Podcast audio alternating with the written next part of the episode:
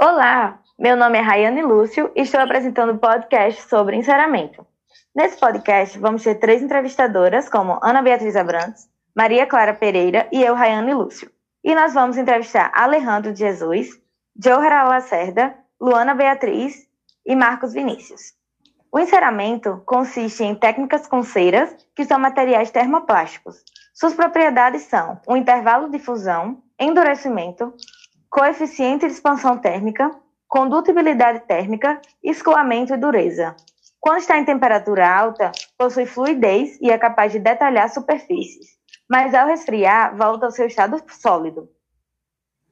É, estou aqui com Johara Lacerda. Bom dia, Johara. Bom dia, Rayane. Estou muito empolgada com esse nosso podcast. Johara, você poderia me falar quais os fundamentos principais para a técnica do enceramento? Claro, como você havia dito, as ceras elas são materiais termoplásticos, onde elas se tornam mais maleáveis ao calor e mais sólidas ao serem resfriadas. Já sobre as técnicas, a gente tem a direta e a indireta. A direta é feita com cera média ou dura, feito é, diretamente na boca. Já a técnica indireta é feita com a cera mais macia ou regular, com o tróquel em trabalho de modelo de gesso. Fun os fundamentos, sendo artísticos, técnicos e antropológicos, eles correspondem ao conhecimento anatômico, à técnica de execução e dimensional. Bom, sei que existem critérios para devolver a harmonia e equilíbrio dos dentes. Você poderia nos citar algum deles? Claro. Então, quando falamos de equilíbrio e harmonia, devemos lembrar de comprimento e largura. Por exemplo, os jovens e os idosos têm comprimentos e larguras de dentes diferentes. Lembrando que os dentes eles sempre devem ser mais largos do que compridos. Devemos respeitar a proporção áurea, onde o incisivo lateral deve ter 60% de largura do central. Hum, interessante. Mas o que devemos sempre considerar na harmonia e equilíbrio dos dentes? Essa é uma ótima pergunta e a ótima resposta seria a cor, a anatomia de função, de, de desempenho e o tamanho. Hum, muito obrigada, Johara, pela entrevista. Olá, bom dia. Meu nome é Ana Beatriz Abrantes e hoje eu vou entrevistar Alejandro Jesus. Vamos falar um pouco sobre as técnicas de enceramento. Bom dia, Alejandro. Eu gostaria que você falasse um pouco sobre quais são essas técnicas de enceramento. Opa, bom dia, Beatriz. É, sobre as técnicas de enceramento, as técnicas que existem hoje são a técnica de ceroplastia em bloco, em dentes isolados e em dentes articulados. É, eu sei que a técnica de escultura dental, que utiliza dentes articulados no manequim, apresentam um maior grau de dificuldade, porém tem grande destaque.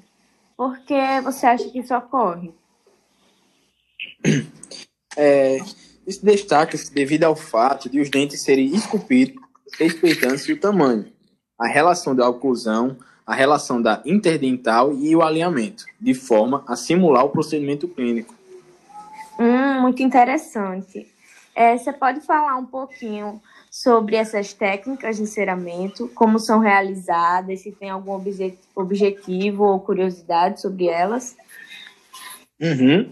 A técnica regressiva é aquela onde a reprodução de um elemento dentário é feita a partir de um bloco de cera, utilizando-se silhuetas desenhadas em papel milimetrado da face proximal e verticular sobre o bloco e posterior recorte, desbastes e finalmente escultura do referencial dentário obtido. O enceramento em dentes isolados reproduz o elemento dentário de forma isolada e ocorre em duas etapas: a etapa de inserção da cera e, após isso, a escultura seguindo a anatomia correspondente. A ceroplastia em dentes articulados no manequim é preciso ter conhecimentos na anatomia dental, dos detalhes comuns aos dentes do mesmo arco, do relacionamento do dente a ser esculpido com os dentes adjacentes e com um arco antagonista. Os detalhes uh, anatômicos, como bossas, arestas, sulcos, bordas, incisais e cúspides, devem ser cuidadosamente observados. E acho esse método de estudo muito eficaz e não apresento nenhuma dúvida sobre essa temática. Obrigada, Alejandro. Foi ótima a entrevista. É, muitas informações importantes. E eu vou deixar agora com Maria Clara. De nada, Bia. Obrigado você. Oi, gente, tudo bem? Sou a terceira entrevistadora, Maria Clara, e hoje vou entrevistar a Luana Beatriz Freitas. É, então, eu quero que você fale um pouco sobre os acidentes anatômicos. Diante deles, o símbolo pertence a qual grupo dentário e explicar sobre esse acidente. Olá, Maria, Clara. Então, o símbolo é uma saliência arredondada de origem do esmalte e se localiza no terço cervical da face lingual dos dentes é, pertencentes ao grupo de incisivos e caninos. É, diante disso, quero fazer mais uma pergunta sobre o tubérculo de Carabelli. Quero que você dialogue e explique um pouquinho para a gente. O tubérculo, tubérculo de Carabelli é uma saliência sem forma definida presente na face lingual da cúspide mesiolingual do primeiro molar superior. Obrigada. É, agora vou para outra mas... entrevista com Vinícius Godeiro e quero saber sobre os elementos da coroa dentária. É, olá, Maria Clara. Falando um pouco dos elementos da coroa dentária, eles são apenas cinco: cúspide, sulcos, fossetas, cristas e tubérculos. Então, obrigada. É, em relação a explicar sobre qual, aonde está a ponte de esmalte e em qual dente ela está localizada. A ponte de esmalte, é, ela também pode ser chamada de crista oblíqua e é uma estrutura de reforço de esmalte que une as cúspides distovestibular e mesopalatina.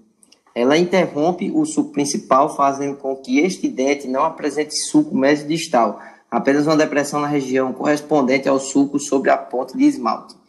E ele fica localizado no primeiro molar superior. É, mais uma última perguntinha. Como se chamavam as depressões? Como se chamam as depressões do esmalte? São três. Depressões na porção central da superfície oclusal de um molar, depressões rasas e de formato piramidal presentes nas superfícies oclusais dos dentes posteriores e depressões localizadas nas faces vestibulares e linguais dos molares. Muito obrigada, Vinícius. Então é isso, gente. Com essas perguntas e respostas de hoje, encerramos o nosso podcast. Obrigada pela entrevista, tá?